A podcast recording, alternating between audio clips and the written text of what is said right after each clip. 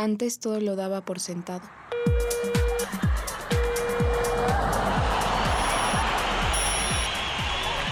Ahora todo se ha resumido a esto. Me despidieron de mi primer trabajo. Tenía que regresar a mi pueblo de origen. Yo pensaba que la pandemia me había quitado mi libertad, pero la verdad me estaba dando baños de realidad. ¿Mamá? ¡Despierta! ¡Despierta! ¡Ay, mamá chula! Nos vas a hacer falta. Remendar. Una producción de la red de radios del Sistema Universitario Jesuita. Antes todo lo daba por sentado.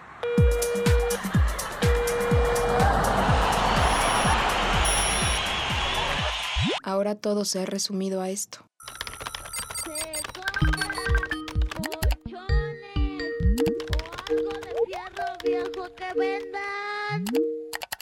Pensé que al principio la pandemia duraría un par de meses, que en agosto todo sería normal y que regresaría a trabajar a la oficina vendiendo paneles solares a empresas.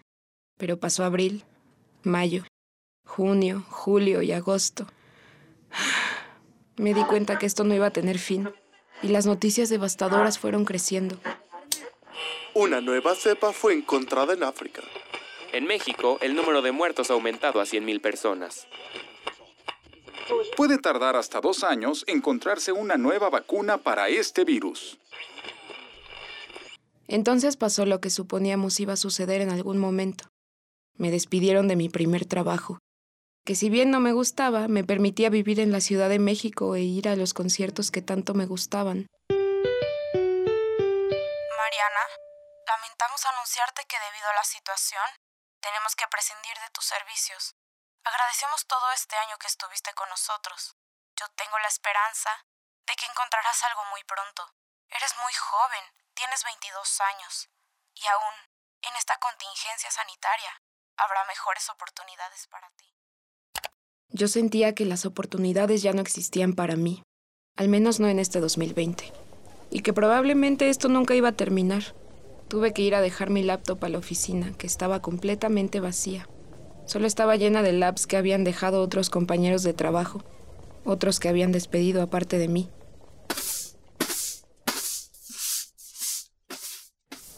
No esperaba a alguien en la oficina.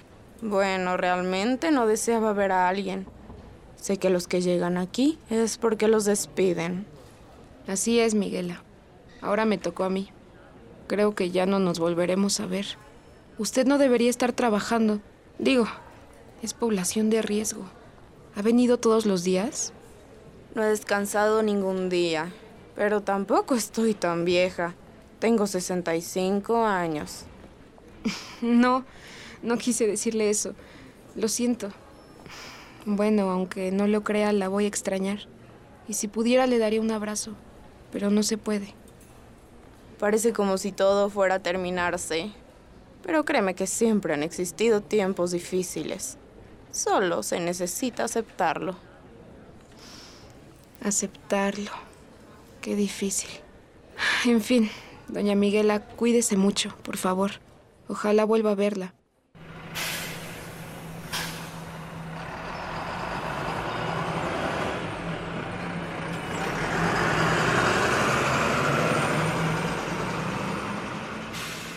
Pero ya no supe de la señora.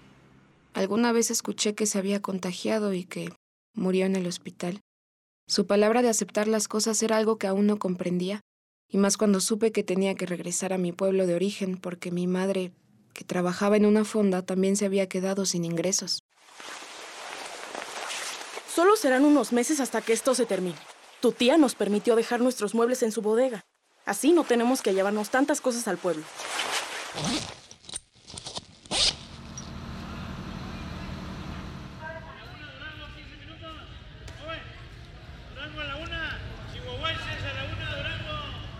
Decir que eres de Tlaxcala es como decir que eres como una especie casi extinta.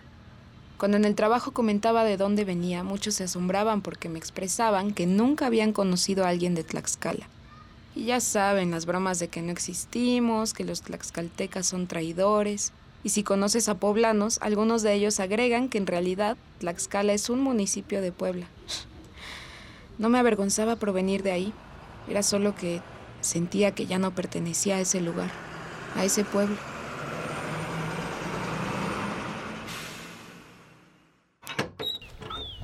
Hijas, ya estaba ansiando verlas. Entren, dejen sus cosas. Pero Mariana, qué flaquita estás. La ciudad no te alimenta bien. Pero aquí comerás bien sabroso. No, mamá, no nos abraces. Hay que desinfectarnos y bañarnos. No te vayamos a contagiar. Tuvimos mucho contacto con la gente. Eso de sana distancia no existe en los autobuses. Eso del coronavirus no existe. Aquí hace muchos años hubo una gripe muy fuerte que contagió a varios. Le llamábamos la gripe del cochino. Mamá, sí que existe. Ya sabemos de varios conocidos que han muerto, muchos mayores de edad. No quiero que te pase nada malo. Ustedes son los que pueden morir por este virus y son los que menos se protegen. Por eso esto nunca se va a acabar. Basta, Mariana. Ve a dejar tus cosas y a bañarte. Lo siento, Awe. Voy a bañarme. Permiso. Pasa, hija. Mi cuarto era pequeño. Aún olía a humedad y tenía mis viejas muñecas de trapo. Muchas de ellas estaban hechas de retazos de ropa vieja que me hacía mi abuela, y sus ojos eran de botones que encontrábamos. Mi abuela nunca desperdiciaba nada, ni la comida ni los objetos. Tenía una caja de madera en la que guardaba bolsitas, alambres para amarrar el pan, botones, envases vacíos y muchas cosas. Era como una bola de cemento, como si estuvieras en un iglú. Dentro podías sentir el vapor y el agua. Te relaja mucho. Recuerdo que una vez pagué un mes de gimnasio y me decían que tenía baños y vapores gratis, pero la toalla yo la tenía que llevar. Cuando entré a los vapores me acordé mucho del pueblo y cómo me bañaba con mi abuelita. Ese día sentí nostalgia y ahora me encontraba ahí, bañándome en donde nací. Hija, te traje unas toallas limpias. Las que agarraste tienen años que no las lavo. Están llenas de polvo. Gracias, abuelita. Mi primera noche en el pueblo, mi abuela nos preparó un delicioso chocolate caliente y nos dio pan recién hecho. Estábamos calladas hasta que vi varias luces que volaban en el patio. ¡Guau! ¡Luciérnagas! Tiene años que no las veía. Ya tenía tiempo que no aparecían por aquí. Dicen que desde que vienen los turistas al bosque a ver a las luciérnagas, muchas están muriendo. Supongo que como todos estamos encerrados, especialmente en la ciudad, pues ellas ya se sienten con más confianza. ¿Por qué se están muriendo? Pues porque los que se dedican a vender visitas al bosque les andan encendiendo las lámparas a las pobres. Eso les hace mucho daño. No sabía. Me llama la atención que la gente pague por estas cosas. ¿No que la ciudad es mucho mejor? Tiene lo suyo, como los conciertos y los bares. Extraño tanto eso. Se nota, hija, pero hay que aceptar. Empiezo a odiar que me digan que tengo que aceptar. No es nada fácil. Mi vida construida ya se ha derrumbado y tengo que estar en este pueblo aburrido esperando que esto pase y con el miedo de que nunca termine. Y no, no es fácil aceptarlo. Está bien, llora. Yo venía de otro pueblo cuando me vine a vivir aquí con tu abuelo. Tampoco fue nada fácil acoplarme, pero pasa. Con el tiempo el dolor se va disminuyendo y encuentras otras maneras de disfrutar la vida. Yo, por ejemplo, me gusta mucho cuidar mis plantitas. Me pone orgullosa ver florecer a las camelias. Ya encontrarás el camino.